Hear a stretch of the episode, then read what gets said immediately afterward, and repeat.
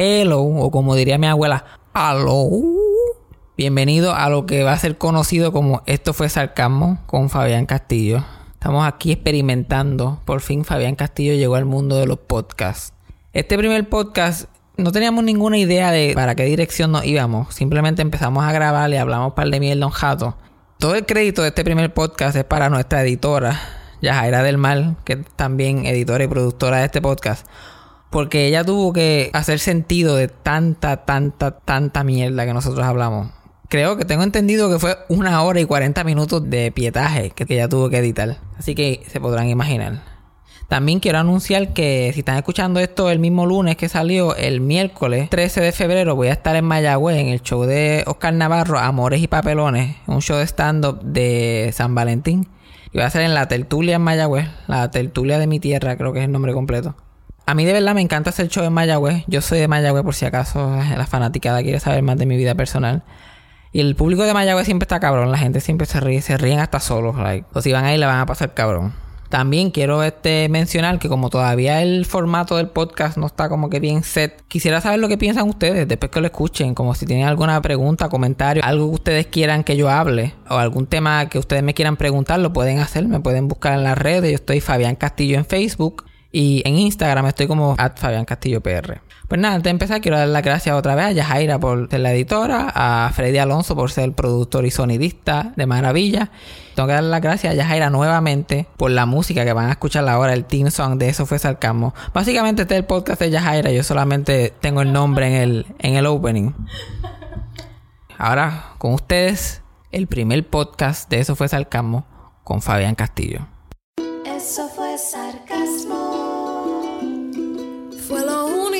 Que había. Eso fue sarcasmo.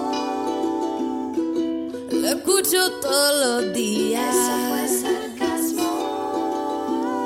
En el trabajo tú tranquilo. Eso fue sarcasmo. Con Fabián Castillo. Llegó Fabián Castillo. Se jodió esto aquí. Saludos a todos en el mundo de los podcasts. Llegó lo que estaban esperando. Mira, ya, ya llamaron a la ambulancia. No sé si se escucha, productor, ¿se escucha la ambulancia ahora mismo? Yo creo que se escucha un poco. No, pues, pues la ambulancia. escucho. Acabo de entrar al mundo de los podcasts y hasta la ambulancia empezó a sonar. Vamos a ver, ¿de qué yo quería hablar? Vamos a hablar un poquito de mí. Ya dije, mi nombre es Fabián Castillo. Esto se llama Esto fue Sarcasmo. Yo soy de Mayagüez. Y cuando yo era chiquito, no existía nada de computadora ni nada, por lo menos donde yo vivía en el monte, entre medio de Mayagüez y Las Marías. Y yo era como que el único que tenía cable. Ese era mi único escape. Yo vivía constantemente viendo televisión, esa era mi conexión al mundo. So, yo desperdicio una vida conociendo y aprendiendo sobre todo lo que a la gente no le importa. Y ahora siento que voy a hacer este podcast, es mi oportunidad para usar esos conocimientos y aburrir a la gente mientras están guiando, mientras están como que en el gimnasio, mientras están miqueando en el trabajo. Van a aprender sobre el conjunto Quisqueya, sobre David Pumarejo, sobre el de las 12, sobre Carl Reiner. Porque nos vamos, aquí nos vamos internacional, vamos a Estados Unidos, nos vamos a Puerto Rico también. Quiero que todo el mundo que esté escuchando el podcast de ahora en adelante tenga un papel y un lápiz en mano o una conexión al internet estable para que busquen en Google todos estos nombres. Pero también este podcast lo quiero usar para hablar un poquito de mi vida personal, de las cosas que me pasan a mí, de las cosas que le pasan a mis amistades, de lo que está pasando en el mundo. Yo llevo haciendo stand-up comedy ya por tres años. Creo que ahora en febrero van a ser tres años. Y siempre he querido entrar a los podcasts, pero siempre había tenido ese, ese miedo, como que quién carajo me quiere escuchar hablando mierda. Pero después pensé, eso es lo que yo hago en tarimas, o porque nadie me puede escuchar como que electrónicamente. Más o menos lo mismo. Y llega al punto que todo el mundo debería aceptar sus talentos. Tus talentos son que gente escuche tu mierda. Hablar mierda, ese es mi talento. Y acaban de escuchar ahí el productor del podcast y medio co-host, Freddy Alonso. Y él no es exactamente la persona que más conoce sobre cultura puertorriqueña. So, él trabaja en cine puertorriqueño, trabaja con un choco de actores que yo estoy obsesionado con ellos y él no tiene ni puta idea quiénes son. Y después está como que enviándome video, ¿quién es este? Y yo como que ese es Chucho Avellané. Y él, ok, dale. Freddy, ¿cómo te pueden conseguir en Instagram? Falón Sonido. F Alon Sonido. Fallon Sonido, ok. Yo no sé si es por eso o porque se parece un poquito a Jimmy Fallon. Yo voy a dejar que ustedes vayan a su Instagram y decidan. Pero si mi talento es hablar mierda, Freddy, tu talento es el sonido. Y tú tienes que hacer sonido. Si mi talento es hablar mierda, mira, hablar mierda es lo que me tocó. A mí me gusta el formato de podcast. Yo escucho podcast todo el tiempo cuando estoy, se supone que esté trabajando. So, saludo a todos los que estén supuestamente trabajando ahora mismo, pero me están escuchando a mí hacer lo que, lo que Dios me mandó este mundo a hacer. Este, estamos grabando ahora mismo, estamos cerca de San Valentín, que es una fecha que a mucha gente como que le da como que estrés y ansiedad. A mí me da gracia porque yo nunca he tenido pareja para San Valentín y yo estoy tan agradecido por eso. Porque no hay pesadilla más grande para mí como que tener una pareja y que las fechas de San Valentín se acerque. Yo honestamente no estoy seguro si es algo bueno o algo malo. Porque primero a mí no me gusta hacer absolutamente nada y la idea de tener que hacer algo en San Valentín me da ansiedad. ¿Sabes lo que es tener que salir a un restaurante que está súper lleno? Fingir ser romántico. ¿Sabes lo que yo hago en San Valentín? Yo veo la película When Harry Met Sally. Buena película. Eso es, lo, mejor que hay. Si tú miras, si tú no tienes nada que hacer y tú nunca has visto esta película, Día de San Valentín, ve When Harry Met Sally. Eso es una película buena, interesante. Es una forma positiva de enseñar romance. Estas otras películas, romantic comedy, son una fucking mierda. Tú quieres ver una película buena, ve When Harry Met Sally. Yo siento que mucha gente pensará que yo soy como que alguien mucho más interesante de lo que soy, pero no. A mí me gusta estar en mi casa, no me gusta salir, no me gusta hacer nada. Y la idea de tener que planear un date y ser romántico y hacer eso todos los años. Yo no sé cómo la gente lo hace. Y otra cosa que pasa en San Valentín que yo encuentro interesante es esta pequeña desesperación que le da a la gente por San Valentín. A lo mejor tú estás feliz siendo soltero todo el año. Pero llega enero y empieza febrero y ahí te empieza a dar esa ansiedad bien puta. Si necesitas buscar pareja. Sí, ahí como que, ay Dios mío, yo debería estar con alguien. Y, llevo dos años sin pareja para San Valentín. Y se vuelven como locos. Y ahí que entran, te meten en cosas como Tinder y cosas así. Yo y el productor mío que tengo sentado a la izquierda, tenemos un club membership en Tinder hace ya varios años. Y déjame decirte una cosa, se ha dañado. Like, si tú te estás, estás pensando abrir Tinder para ahora para San Valentín, no pierdas el tiempo. Hombre o mujer que me escucha, Tinder está muerto. Yo te lo digo a este hombre aquí cada jato, pero él no se rinde. Eh, perdón, ¿tú has borrado tu Tinder? Yo no le he borrado porque uno nunca sabe. Pues ya saben, pueden conseguir Fabián Castillo en Tinder. Fabián Castillo en Tinder, Fabián Castillo, así mito cómo se pronuncia. Este, ya yo no lo tomo tan en serio, porque yo le llevo diciendo ahora hace como ocho meses que Tinder murió. Porque de verdad, no hay nada. Hubo un tiempo que nadie usaba Tinder. Llegó el punto que todo el mundo estaba usando Tinder. Y después como que el propósito de Tinder, como que murió. El propósito de Tinder era no necesariamente chichar, pero era como que conocer gente, salir, some kind of relationship, que no fuera amistad.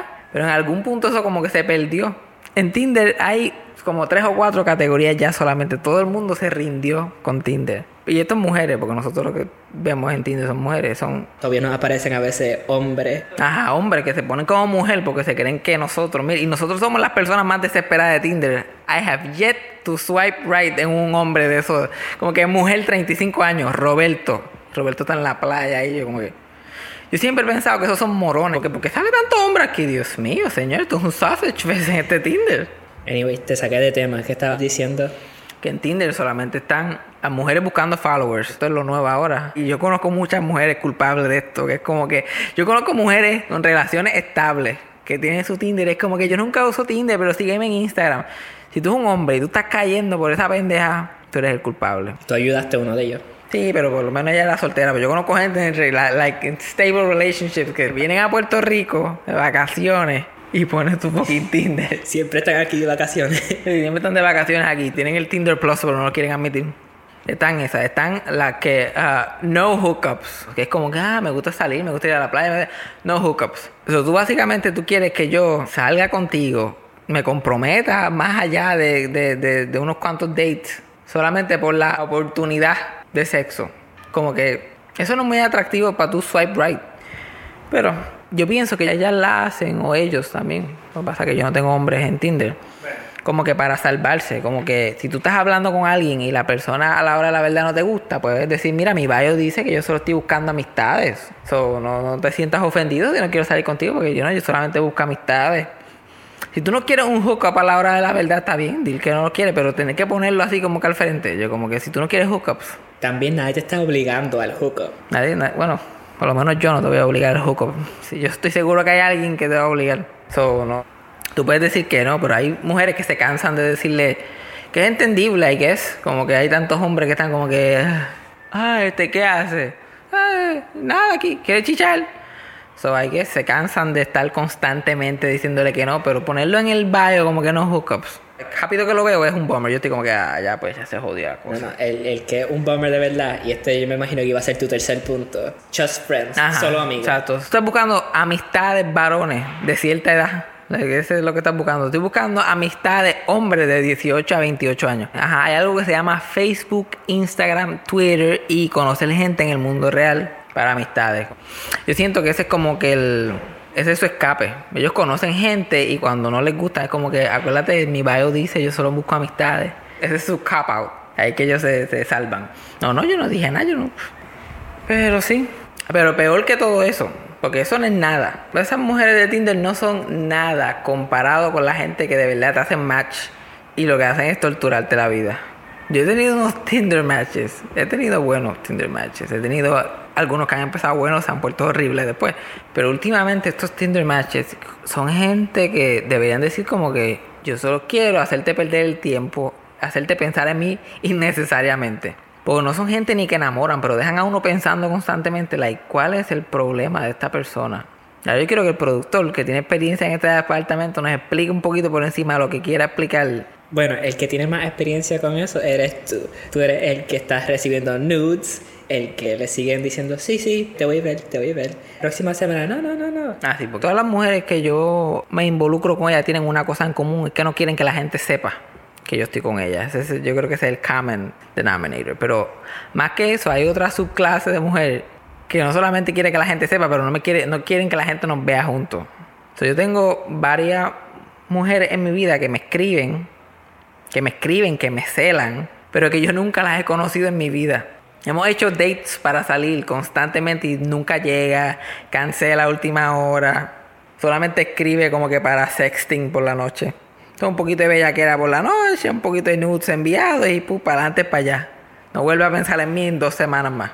Nunca las conozco, pero después yo no le contesto, yo hago cualquier otra cosa con mi vida. Yo menciono a otra persona, like, oh, se jodió, entonces se jodió. Si eres un poquito menos disponible y ahí es cuando hay que estar encima, encima. Sí, yo le digo, like, mira, yo no quiero hacer esto más nada ahí cuando me presta más atención que nunca. Es como que no, pero es que tú eres bien especial para mí, bla, bla, bla, bla. Y yo estoy como que yo no, yo no, yo no entiendo qué carajo está pasando. Y yo siento que para San Valentín todo esto empeora porque todo el mundo como que le da ese fire por dentro, le da ese fuego por dentro, ese apurito de tener a alguien para San Valentín. Y ahí es que los hombres se van con mujeres así o mujeres que se van con hombres que no deberían irse y se convierten en estos cricales bien cabrón. Pero Tinder está muerto. So, este San Valentín, si estás soltero, quédate soltero. Haz lo que hago yo. Ve la película When Harry Met Sally. La única romantic comedy que sirve, en mi opinión. Puedo ver The Proposal también porque me gusta Very White, pero that's about it. Pero cuéntanos tú, no, me, me cambiaste el tema, me pusiste a hablar de mí. Pero El tú podcast también, es tuyo. Pero, exacto, pero yo, yo soy el, el host del podcast, yo decido de qué se habla. Yo quiero saber cuál es tu opinión sobre esas mujeres, porque yo, yo sé que tú también tienes personas así que te escriben y tú no sabes ni por qué puñeta te están escribiendo. Eh, a mí me gusta el hashtag viejo, waste my time. Eso es lo que se siente. Estás hablando por meses, todo bien, desaparece, reaparece. Tú estás como que, "Ah, ok. Sí, porque la- la- las personas no se quieren como que... Porque esto no es algo de mujeres, esto es algo de hombres y mujeres que son culpables de esto. Esta es mi teoría. La gente quiere estar todo el tiempo texteando para ver que están haciendo algo importante.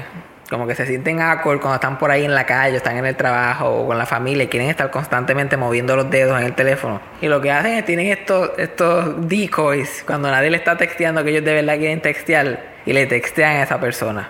Nosotros teníamos una amiga que yo estuve enchulado de ella por un tiempo y ella me usaba para eso completamente. Ah, pero no solamente era para textear, era para tenerte al lado de ella todo el tiempo. Todo el tiempo. Yo era tan fucking pendejo. Ustedes se creen que yo soy un pendejo ahora, pero uff.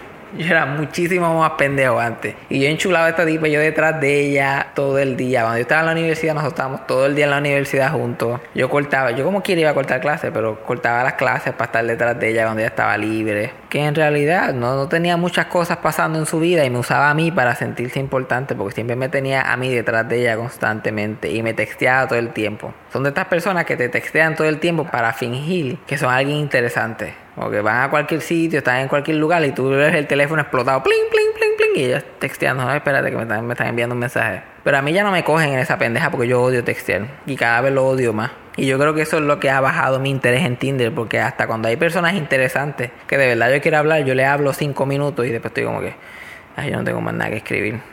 Y yo puedo hablar, claramente yo puedo hablar, pero textear como que no, no la hace. Pero yo siento que tú estás en esa situación. Esa persona está como que abugía, necesita a alguien que esté texteando constantemente. Estas mujeres que, que tú me hablas de ellas, se ven que no la están pasando bien. ¿Verdad que no? Pasándola bien no están, porque no- entonces no estarían escribiéndole a alguien que ignoraron por tres o cuatro meses.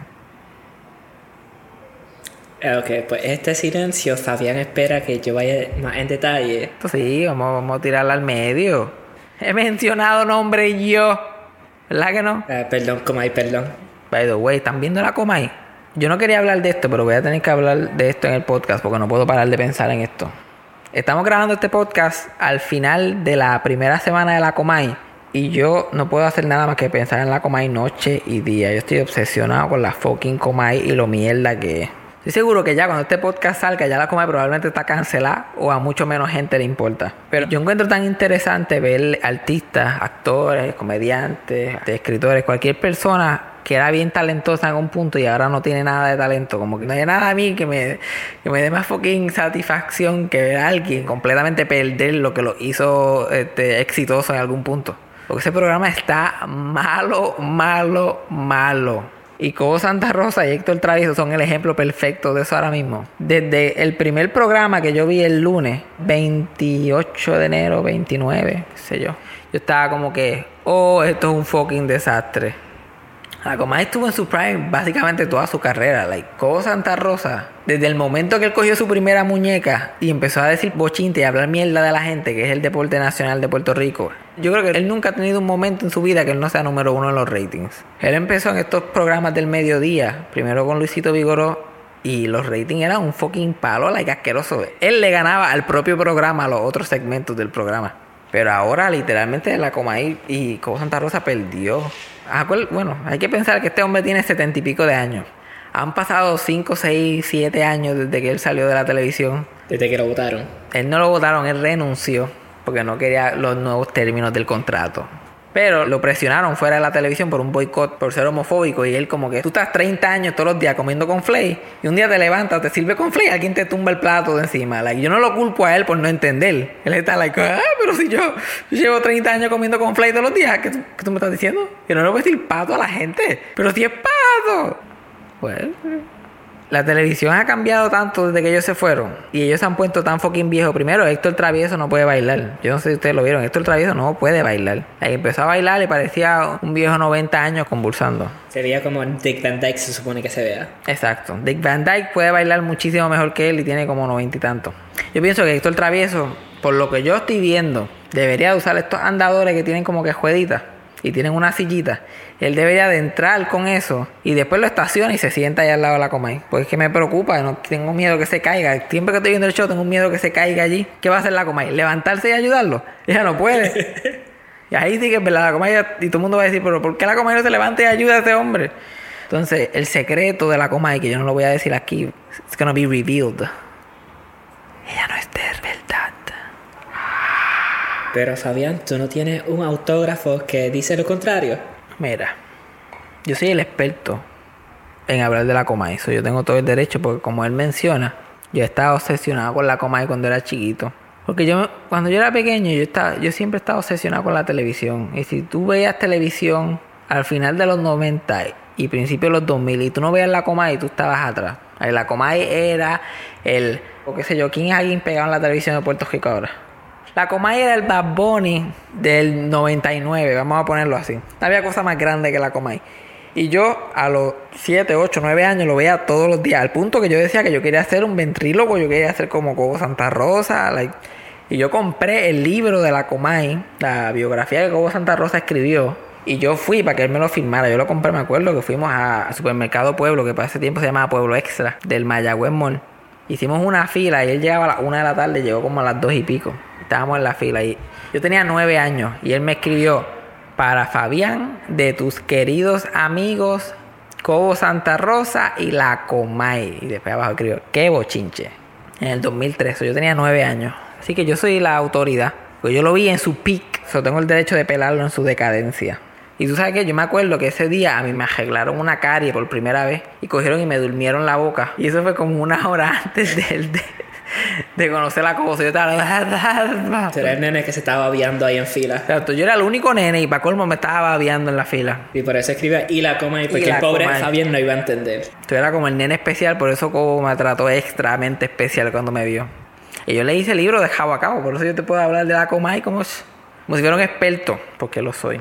Otra cosa que me encontré fascinante de ver la Comay esta semana, la Comay no sabe quién carajo son ninguna de estas eh, celebridades de ahora. Él está hablando de gente que él no sabe quién es. Y como el, morón ese no sabe hablar inglés tampoco, o sea, él no sabe pronunciar los nombres. Yo estaba ayer viéndolo tratando de pronunciar Almighty. Héctor, este es Almighty. El, el Mighty es Héctor. Y Héctor se cree que le están dando un déjame celebrar. Y él está como que, Mighty, Mighty. Estos son nombres o personas. Yo no sé de qué tú me estás hablando. Sí, Héctor, Osuna. Y Héctor, como que, ¿qué carajo es un Osuna? Y así sucesivamente. Y lo lindo es que hay nombres. él- ella está dando chismes de gente que ni yo sé quién es. Y yo tengo 24 años. O sea, si yo no tengo idea quién carajo son, no quiero saber un viejo de 70 y tanto. Está cabrón. Ayer, ayer o antier, porque yo no me perdí un programa. Yo estoy pelando, yo estoy diciendo este programa es una mierda, lo deberían cancelar, es una porquería, este tipo es un homofóbico. No me perdió ni un programa. Ayer quería hanguear con Fabián y Fabián me dijo, no puedo salir porque voy de la Comay. Ajá, porque yo estoy seguro que le quedan como ocho programas más, o hay que verlo. Pues histórico. Aunque no te creas, yo creo que yo creo que dura, porque aunque tenga los ratings por el piso en comparación con lo que Mega TV tenía antes, eso olvídate, eso es un palo, cabrón. Probablemente la Comay muera allí, pero nadie le va a importar que está allí como quiera. Otra cosa de la Comay que me tiene mal. La gente que me conoce sabe que otro de mis talentos, además de hablar mierda, son detectar peluquines en las figuras públicas. Todos los toupees, todas las pelucas, los hairpieces, yo los puedo detectar de lejos. La gente puede decir que es una obsesión, pero yo diría más que es una pasión. Es una pasión mía saber estas cosas. Pero Héctor Travieso es la primera persona que yo estoy completamente confundido con lo que está pasando en el pelo de él. Héctor, dame una llamadita si estás escuchando el podcast. Dame una llamadita si estás de casualidad, si el teléfono tuyo se cae, por alguna razón cae en una aplicación de podcast y si por casualidad cae en este podcast y lo dejaste puesto porque no sabes cómo quitarlo. Usa ese mismo teléfono y llámame. Y explícame qué es lo que está pasando. Yo no, no es por juzgarte, a mí no me importa, porque a mí no me importa. Pero como dice Frankie J, el pueblo tiene que saber, el pueblo quiere saber. No te importa, pero pusiste en tu story preguntando, ¿esta es peluca? Porque yo quería que alguien me ayudara y todo el mundo lo coja a vacilón y es como que, jaja, es peluca. No, yo como que no, en serio, cabrones, ¿qué carajo es eso? Parece como si él lo hubiera mandado a hacer una peluca. Pero dame una peluca, pero que parezca un comb over. Y un comb over, pero con un blower para que se vea más puffy, para que el pelo se vea como que mucho más. Y para colmo él tiene la- las cejas y el bigote pintado, pero lo demás lo tiene blanco, so eso confunde más todavía. Like, hay tantas celebridades que para mí era tan fucking fácil. Like, mira, John Travolta, peluquín. Stan Lee, peluquín. Burt Reynolds, peluquín y medio. Él era 90% peluca. 90% pelo falso. Yo creo que ni el bigote era verdad al final. Pero Héctor Travieso. Yo no tengo ni puta idea. Estoy genuinamente confundido. My, by the way, ¿por qué carajo la gente se pinta solamente el bigote y, y las cejas y no se pinta el pelo? Yo siento que eso es como que innecesario. Eh, Freddy moviendo la cabeza que no. Para la gente que está escuchando el podcast, es como que. "Mm, mm". Este. Es como Mario, el de Super Mario. Mario y Luigi. Yo siempre me he preguntado por qué Mario tiene el bigote negrecito y el pelo brown. Y Luigi igual. Yo como que, obviamente ellos no se pueden pintar el pelo porque ellos como que no son reales.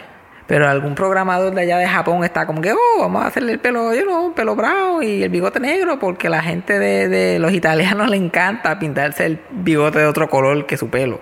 Sí, fue como que, ok, vamos a hacer el bigote negro y después el pelo son marrón. A menos que se esté pintando el pelo de marrón. A ver, Bueno, eso puede, eso puede ser la nueva modalidad. Es como estos hombres que ahora se están pintando el pelo de rubio. Como Almighty, como Almighty. Se están pintando el pelo de rubio. Tú tienes una buena historia de los rubios. Yo tengo una tremenda historia de los rubios. Hace, yo diría que dos años atrás, tres años atrás, Cuando vino la moda de los rubios. cuando estaba pasando lo de Team Rubio, yo sé casualidades de la vida. Yo estaba en un hospital mental que yo no podía salir y yo no podía ver televisión y yo no podía hacer nada. Yo estaba allí y me tenían bastante empepado constantemente. Y yo un día veo que un enfermero, hombre, ya con el pelo jubiecito pintado. Y yo como que, ah, se pintó el pelo rubio, qué interesante, like, wow. Quiere pintarse el pelo de rubio. Y el segundo día que yo estoy allí, yo veo que otro ya con el pelo rubio. Y yo estoy como que, wow, este cabrón se copió del otro. Y se pintó el pelo rubio también. Diablo, las rivalidades de aquí del trabajo deben de ser como que bien, wow, como que este parece tipo que es el alfa, qué sé yo. Tercer día, otro tipo se pinta el pelo rubio. Y yo estoy como que, ya puñeta, like, esto, este tipo es el trendsetter de este fucking hospital. Yo no sé qué carajo está pasando aquí. Ya para el cuarto día, que habían cinco con el pelo pintado de rubio, yo estoy like, anda para el carajo, a mí me está dando un medicamento que me tiene tan y tan jodido que uno de los side effects es que yo estoy viendo a la gente con el pelo rubio. Yo estuve cinco días allí. Para el quinto día, todo el mundo, las enfermeras, los enfermeros, los doctores, todo el mundo tenía el pelo rubio y yo estaba temblando. Yo, aquí me van a, aquí me van a dejar un mes. Un mes me van a dejar aquí. Porque cuando me pregunten, ¿y cómo está todo bien? La gente está rubia. Yo no entiendo por qué. La gente está rubia. Pero gracias a Dios en ningún momento me preguntaron de qué color era el pelo de la gente. Porque ahí mi hubiera salido cogiendo. Tú nunca, tú nunca lo acknowledge. Anda el carajo. Yo solamente sudando, pero no decía nada. No le decía nada a nadie. Si alguien te hubiese preguntado qué es el color de mi pelo, tú hubieses dicho marrón. Sí, yo- ahí, me- ahí me jodo. Ahí me jodo más todavía. Es como que, ¿estás bien? Sí. ¿De qué color es mi pelo? "Ah, negro. No, no es negro. Es, es negro. Oh, nadie es rubio. Y salgo corriendo. Con todo eso, yo pasando por una crisis emocional, pero a la misma vez como que bien encojonado de que, de que alguien estaba dando mi medicamento mal. Y después salgo y me doy cuenta, ay, no, es Team Rubio. Después pienso que estoy más loco todavía, me da ganas de volver. Mira, ¿por qué la gente tiene el pelo pintado rubio? Ajá, por pelota. Ok, yo me voy a ir al hospital otra vez, los vemos en otra semanita. Ah, me acuerdo que yo estuve una semana, yo estuve cinco días allí. Y en verdad lo recomiendo porque a veces es bueno darse unas vacacioncitas. Al final yo estaba tan chill y yo como, pues la gente está de rubia, la semana que viene todo el mundo tiene la jopa rubia y que se joda. Y me acuerdo que yo estaba tan medicado y tan feliz. Cuando me dieron de alta, te montan en una silla de ruedas por razones de seguro, como que siempre te montan en una silla de ruedas y te, y te sacan afuera del hospital. Y yo me monté en la silla ruedas y todos los otros pacientes están parados así en el pasillo de la puerta, están saludando. Todos son hombres de más de 60 años y una mujer que, que medía como 6'6 y pesaba 200 libras. La primera vez que yo la vi, ella no tenía pantalones ni panties puestas y dijo que era la presidenta del Banco Popular. Que fue el momento que llegué, yo como que, ah, esto se jodió. Y cuando estamos echando para atrás la silla de juega en el elevador, y yo los veo todos ellos como que saludándome, como que para irse, "Ah, adiós, y qué sé yo qué más. Yo por alguna razón le dije, arriba corazones, y la puerta del elevador se cerró. Y yo como que diablo. El espíritu de Ruth Fernández se apoderó de mí en ese último segundo. Y después, tanto show con la, con la silla de juega del, del hospital, como que, ah, para sacarte. Me sacaron a la acera y ahí mismo me tiraron. Y tuve que coger un Uber para mi casa. Pero anyway, ¿será que Mari Luigi, ese, porque vamos al tema importante, a lo que estábamos hablando, ¿será que Mari Luigi se pintan el pelo de brown, no el bigote de negro? O su pelo es negro naturalmente. Quiero cambiar a lo verdadero importante. Ajá. Cuando primera vez le quitaron la gorra a Mario, estaba, ¿este tipo no es calvo? ¿Tú pensabas que él era calvo? ¿Tu impresión es que él era calvo? Mi impresión es que nada más tenía un poquito de pelo de la parte de atrás. Y es interesante porque el pelo de él se parece un poquito en la forma que está peinado al pelo de Héctor Travieso. ¿Ya viste? Porque no tiene como una forma bien rara, porque no está peinado. Él tiene como una pullita para acá y una pullita para abajo y una pullita en el medio y ya. Y todo lo demás como que plano. Eso no tiene principio, no tiene final, es un círculo. Este podcast va a terminar siendo, ya lo, esto es una predicción, este podcast va a terminar siendo el podcast más importante en Puerto Rico. ¿Tú sabes por qué? ¿Por qué? Pues nosotros hablamos de las cosas importantes. Cosas que la gente tiene que saber. La gente dirá, este tipo está hablando mierda, que se la comáis, pero esto es travieso, pero Mario. Yo acabo de dar mental health awareness aquí, a donde tú me ves. Estoy hablando, si tú te sientes mal, si tú tienes problemas emocionales, si estás pasando por una depresión, tú tienes que buscar ayuda profesional. Pero yo te lo escondí en un layer de mierda, ¿entiendes? Cogí, lo, lo, lo envolví en mierda pura Pero lo que tú te llevas en tu subconsciente, la mira, Fabián tuvo un problema y él fue, al, él fue al hospital, se trató y mira la hora, súper cuerdo. Viste, Cristina, esperaste más de Fabián, aquí está. Aquí estamos. Nosotros somos vecinos de podcast. ¿Cómo se llama el podcast de Cristina? Yo esperaba más de ti. Casualidad, lo mismo que la gente va a decir cuando escuche este podcast. ¿Eso fue sarcasmo? Ese es el nombre del podcast. Ok, ¿de qué estábamos hablando? Ok, la gente se creía que no, no, Fabián va a hacer un podcast ahí hablando mierda. Y tenían razón, pero en el centro, en el centro de todo eso hay un mensaje positivo. Y el mensaje es el mensaje del mensaje. Ya cambiaste el título del podcast. Eh, ¿Cómo se llama? Este, un mensaje dentro de mierda. De Ricky Rosselló Story. Esto, esto es un buen podcast para estar miqueando en el trabajo. Esto es un buen podcast cuando tienes que dormir y necesitas como con un ruidito en el background. Si tú eres de esa gente que necesitas un ruidito en el background, yo te recomiendo que pongas este podcast y vas a dormir como un bebé. Este es el propósito. Nosotros aquí estamos salvando vidas. Yo creo que eso es lo importante que nos llevemos hoy. Estamos salvando vidas. Y by the way, el paso, ahora mismo hablando de la coma y todo esto, la televisión de Puerto Rico no le quedan tres años. No le quedan tres años por lo que yo veo. Y eventualmente todo el mundo va a terminar en podcast. Y yo con todo y que siento que entré al mundo del podcast súper tarde, porque ya la mayoría de los compañeros míos que hacen stand-up, que son más o menos de mi generación, están haciendo sus podcasts. Yo siento que con todo y eso yo entré temprano porque por lo menos hice el podcast primero que Sunshine, podcast primero que Raymond Arieta, el podcast primero que qué sé yo, Jojo Boing. Eso gente, por lo menos yo estuve, yo, yo entré suficientemente temprano para poder decir que, que estuve en los primeros, en los primeros años del podcast en Puerto Rico. ¿Sabes lo que yo quiero? Yo quiero un podcast de Susa y Epifanio. Ya que no van a salir en televisión, por lo que veo, que hagan un podcast de ellos peleando, pero como, como una radionovela. En el canal 6 no todavía están haciendo radionovela, pues que hagan un podcast novela, sea, de las aventuras de Susa y Epifanio. Yo lo vería, ¿por qué no? Yo fui a verlo al Centro de Bellas Artes y pagué primera fila. ¿Cuánto fue la taquilla? 84 pesos las dos taquillas. Pero una, ¿cuánto, cuánto es la mitad de 84? Eh, yo creo que es 42. Eh, a mí no me pregunte, yo no sé. Es 42. Pregúntame en qué año nació Cobo Santa Rosa. Ahí yo te puedo contestar, pero dividir, tú eres loco.